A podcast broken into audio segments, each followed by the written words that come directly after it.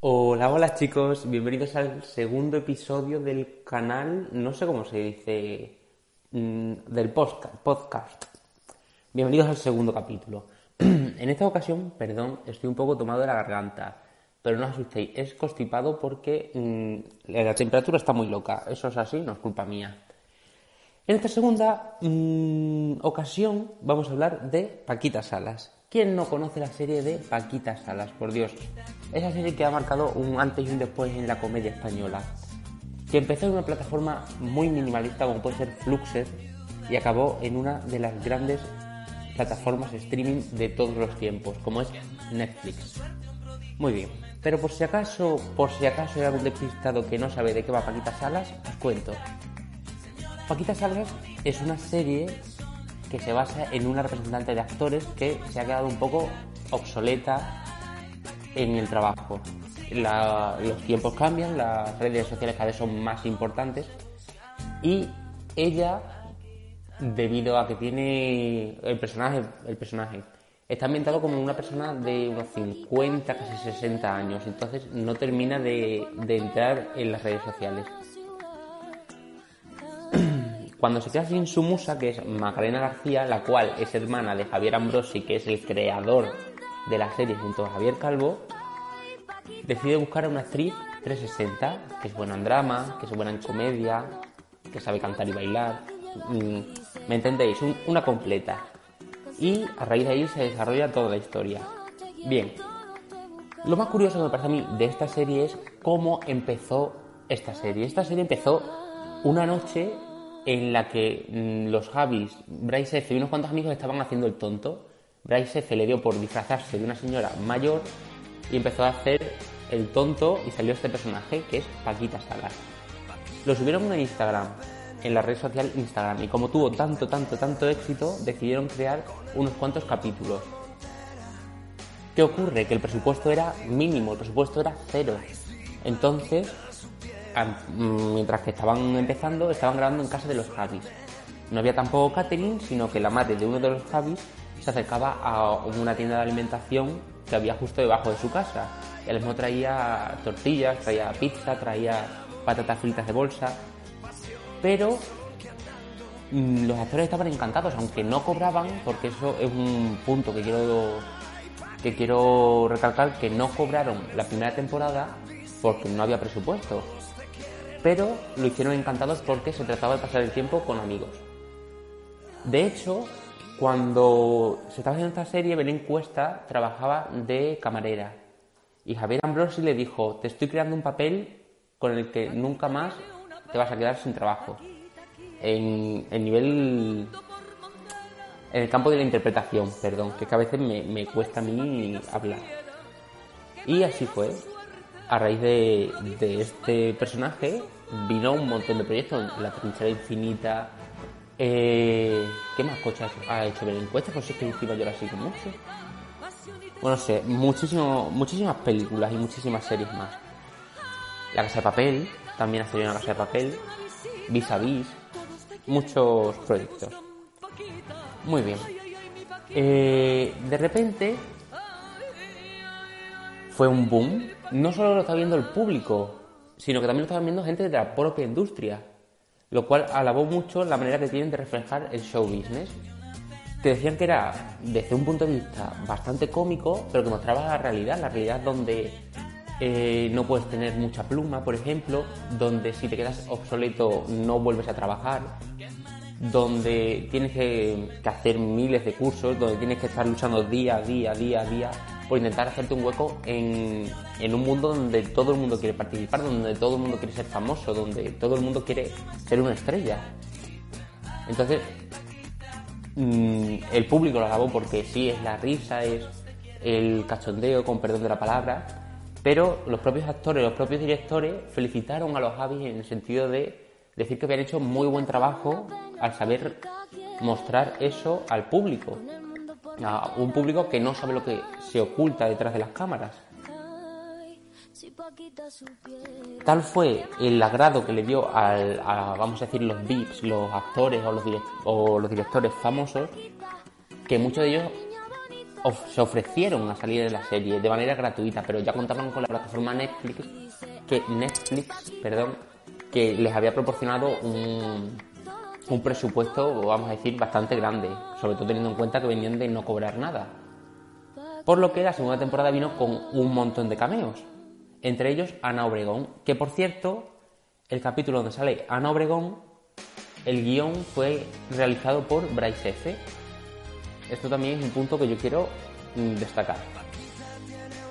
De repente, ya no veíamos solo en España Paquita Salas, de repente se emitía en todo el mundo. Eh, era una ficción también de mucho éxito que se había desarrollado en España.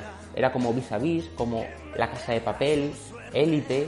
O sea, estábamos ya dentro de venir de una plataforma muy pequeña como es Fluxer a una de las plataformas más importantes, con más usuarios y más vistas y que mejor está valorada a nivel financiero, a nivel de, la bolsa. Se había posicionado ahí una serie que había se había creado haciendo el tonto una noche en casa. Cosa que a mí me parece bastante sorprendente, la verdad. La segunda temporada fue un éxito, fue, también tuvo muchísima promoción, de Paquita Sala asistiendo a, las reuniones de, Netflix, buscando al, jefe. Tuvo muchísimos vídeos promocionales. Fue un éxito rotundo y no duraron en, en ¿cómo se dice esto? En renovarla, perdón, en renovarla por una tercera temporada. Pero antes de la tercera temporada vinieron los premios Feroz de 2017. En esos premios se le otorgó el premio de mejor serie de comedia a Paquita Salas. Cuando los Javis fueron a recoger el premio, dijeron un discurso bastante bonito donde Javier Calvo se emocionó y dijo que quería crear historias para que personas que se sintieran diferentes pudieran sentirse valorados. No me acuerdo ahora mismo qué dijeron exactamente, pero más o menos eso. ¿Qué ocurre? Que cumplió con su palabra y de repente hicieron un casting abierto para todo el mundo que o no era famoso que estaba empezando en interpretación tuviera la oportunidad de participar en Paquita Salas. De ahí cogieron a tres actores. Uno creo que se llamaba Omar Banana, no, no voy a mentir, tampoco lo, sigo a esos tres personajes. Uno era el chico de la, de la limusina en la tercera temporada. Eh, la actriz que, se metió con Lidia San José por, por intentar hacer un corto donde, donde hace de, un hombre transexual y la tercera, la tercera chica fue una periodista cuando se monta la que se monta en, la muerte de la madre de Paquita Salas, que van a, su casa a, a, Navarrete y empiezan a hacer unas preguntas a bocajarro. Bien, pues esos fueron los tres personajes. Cosa que yo veo muy bien que cojan a gente que no es famosa, porque muchas veces cuesta mucho entrar en el, en el mundo del espectáculo, donde, donde o tienes mucha suerte, o eres muy guapo, o, tienes algo que destaque. Por ejemplo, mmm, Quique San Francisco, o Rosy de Palma, o Carmen Machi, o varios actores, no son lo que podemos decir atractivos, vamos a decir. No son el, el perfil de belleza que tenemos asociados en, en, nuestra cultura, pero tienen algo que les destaque. En el caso de Rosy de Palma, por ejemplo, es la nariz. Es más, Rosy de Palma eh, dijo en una entrevista que si no llega a ser por su nariz tan característica, no hubiera trabajado tanto en su vida. Entonces, que le den oportunidades a gente que no son conocidas me parece un punto bastante maravilloso.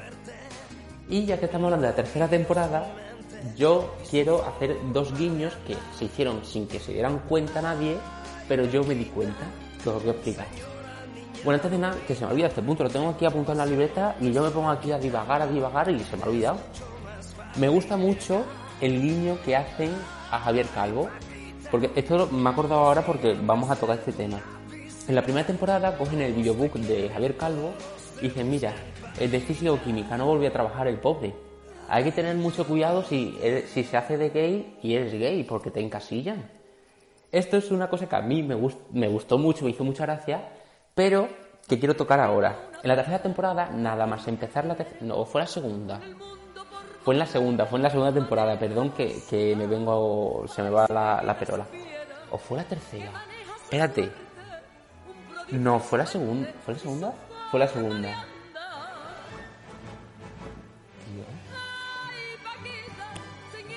Voy a decir que es la segunda. Sí, voy a decir que es la segunda.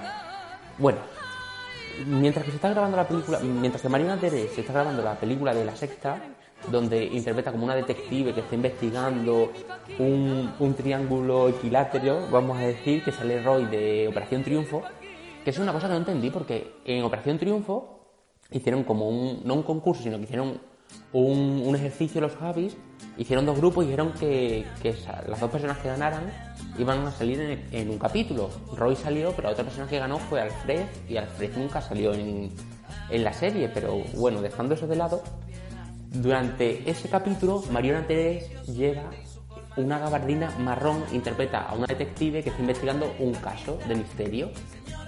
Muy bien, esto me gustó mucho porque después de Físico-Química yo dejé de ver a Javier Calvo en la televisión y de repente lo veo en una serie que se llama Los Misterios de Laura. Cierto es que el personaje tampoco era un protagonista, sino que era un episódico y tampoco hablaba mucho, pero yo vi bastante claro una referencia a los misterios de Laura, que había vuelto a, salir en televisión.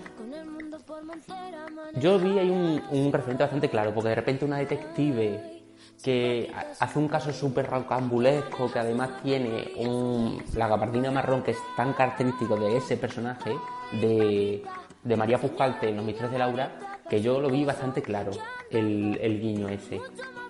Y otro punto que quiero recalcar es que durante la tercera temporada, esto sí estoy seguro que es la tercera temporada, ¿vale? Perdón por el lío de antes, pero eso no lo tengo apuntado. Yo de vez en cuando miro la libreta, pero yo voy aquí divagando y se me va, se me va la pinza. El tercer punto que quiero tratar es otro guiño que se hizo a Operación Triunfo. Durante durante la tercera temporada, un personaje eh, es acribillado y, obligado a pedir perdón por decir la palabra me cago en España. Muy bien, esto es un guiño que es obvio porque es que se lió muy grande cuando pasó eso.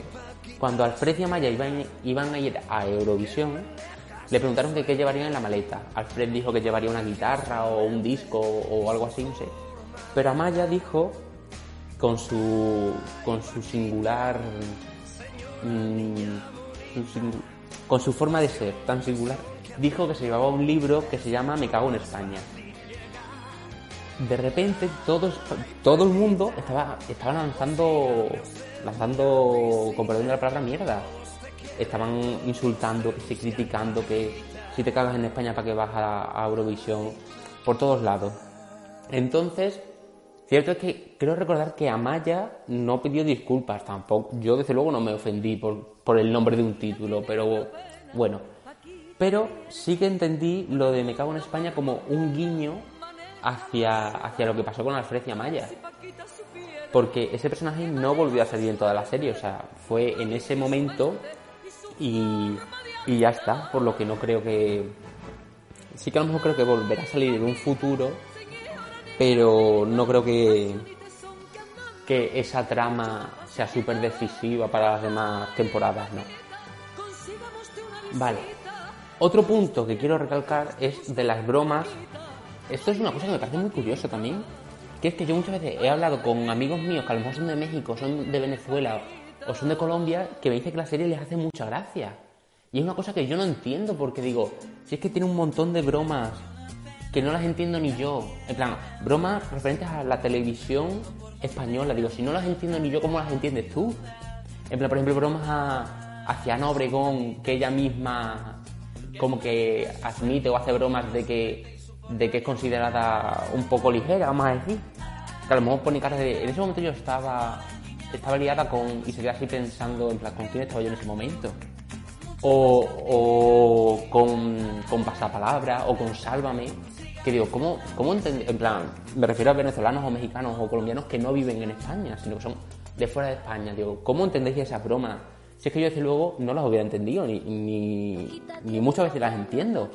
Porque a lo mejor me, me hablan de la serie eh, a las 11 en casa, que yo era súper pequeño, o me hablan de, del juego de la OCA, que era un programa súper antiguo, tampoco lo entiendo porque no, no lo viví, vamos.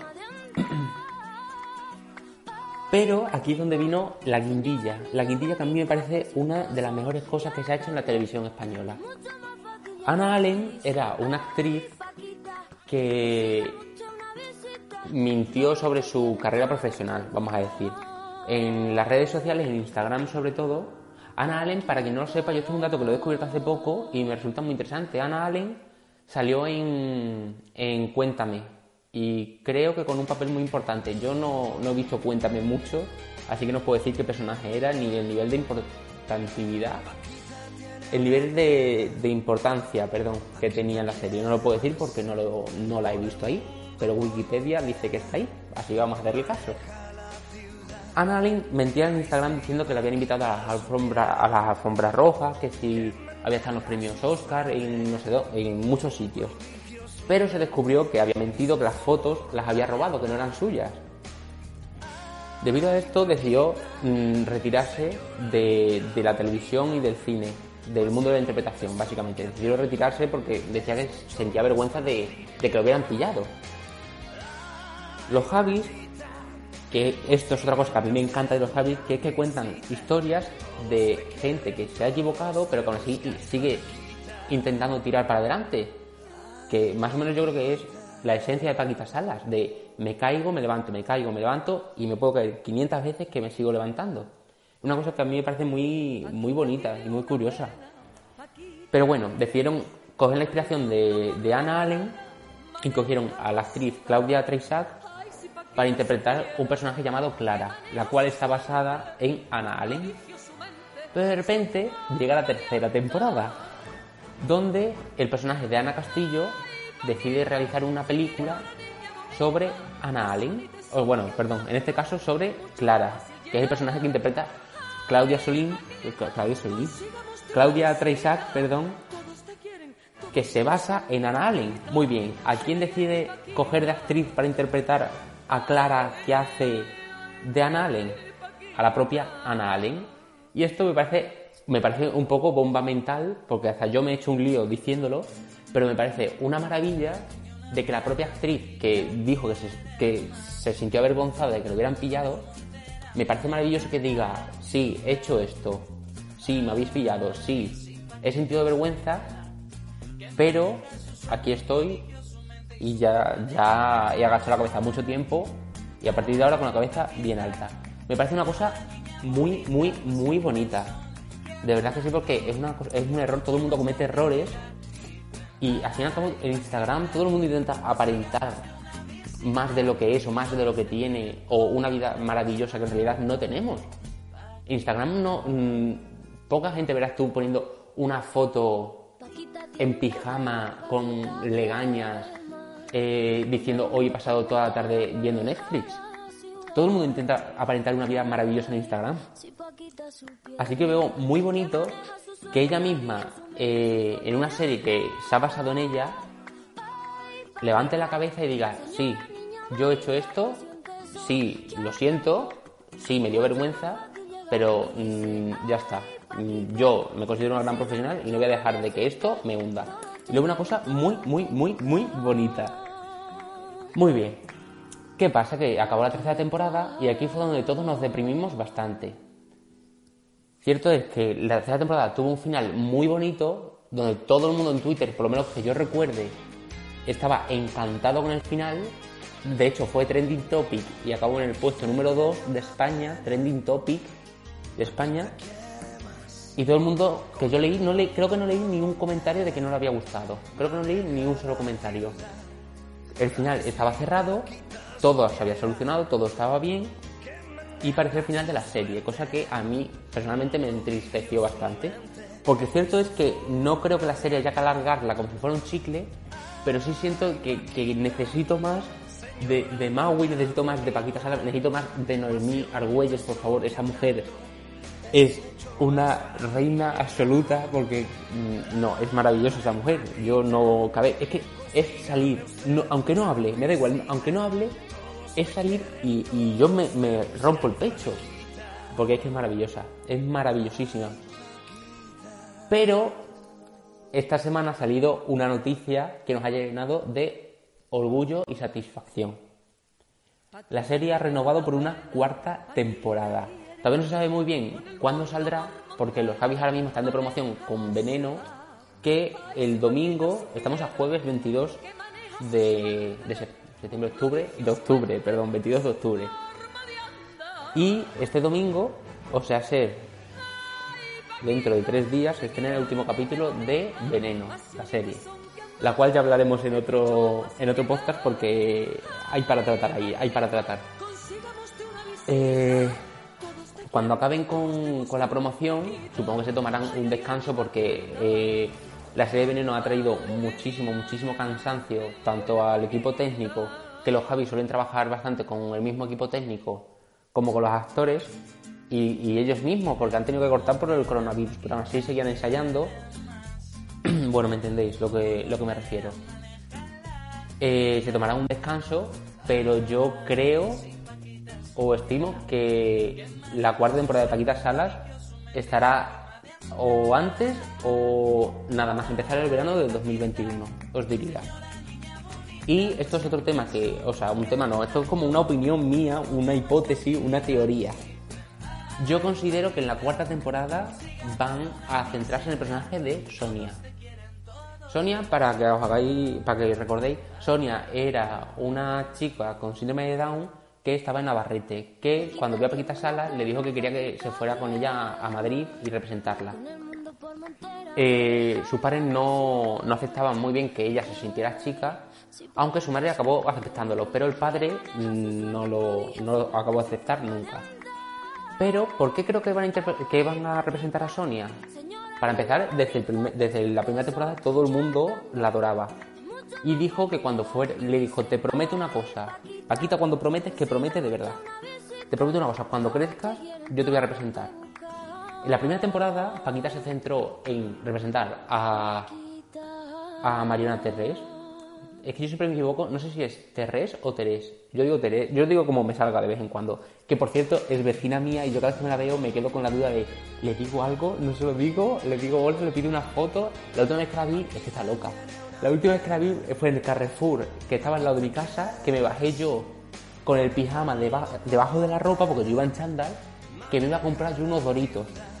Perdón por la marca porque a mí no me pagan. Me iba a comprar unos doritos. Y esto me lo encuentro con un amigo y están eh, como mientras están comprando, cantando una canción que no me acuerdo cuál era, sería de Amaral o del Canto del Loco o, algo así, pero que yo me quedé mirando y digo, ay, qué circa, yo quiero ser su amigo. Pero eso, muy loca. La primera temporada se centraron en Mariana Teres, en la segunda en Ana Castillo y en... ¿Y en quién más? Un poquito más en Lidia San José. En la tercera en... ¿Me saldrá el nombre? En Belinda Washington, perdón. Así que en la cuarta yo creo que se van a centrar también más en... Belinda Washington creo que al principio de la temporada tendrá como, como más importancia, pero creo que, que acabará cogiendo más, más peso Sonia, o por lo menos a mí me gustaría más porque cada vez que sale yo me quedo embobado porque digo, es que te adoro, es que te quiero abrazar porque me parece precioso su personaje y creo que no le están dando el, el protagonismo que se merece, la verdad. Y ya, ya acabamos, chicos. Ya esto es un punto que me ha venido a mí a la cabeza que no lo he apuntado, no sé por qué, y a mí en el momento me molestó bastante. Eh, todos sabemos que Javier Calvo viene de física-química y que mucha gente de física-química ha salido en Paquitas Salas, ha salido Adam Yezersky de sin frase, la verdad, en plan de fondo, en el primer capítulo. Salió Max Iglesias eh, perreando con Lía San José también en el primer capítulo. Salió Ana Milán haciendo a Victoria. ¿Victoria qué? O Victoria, me estoy equivocando con Paquita Sala. No me acuerdo, hace de la jefa de casting. Eh, la de los perritos calientes, esa. Sale.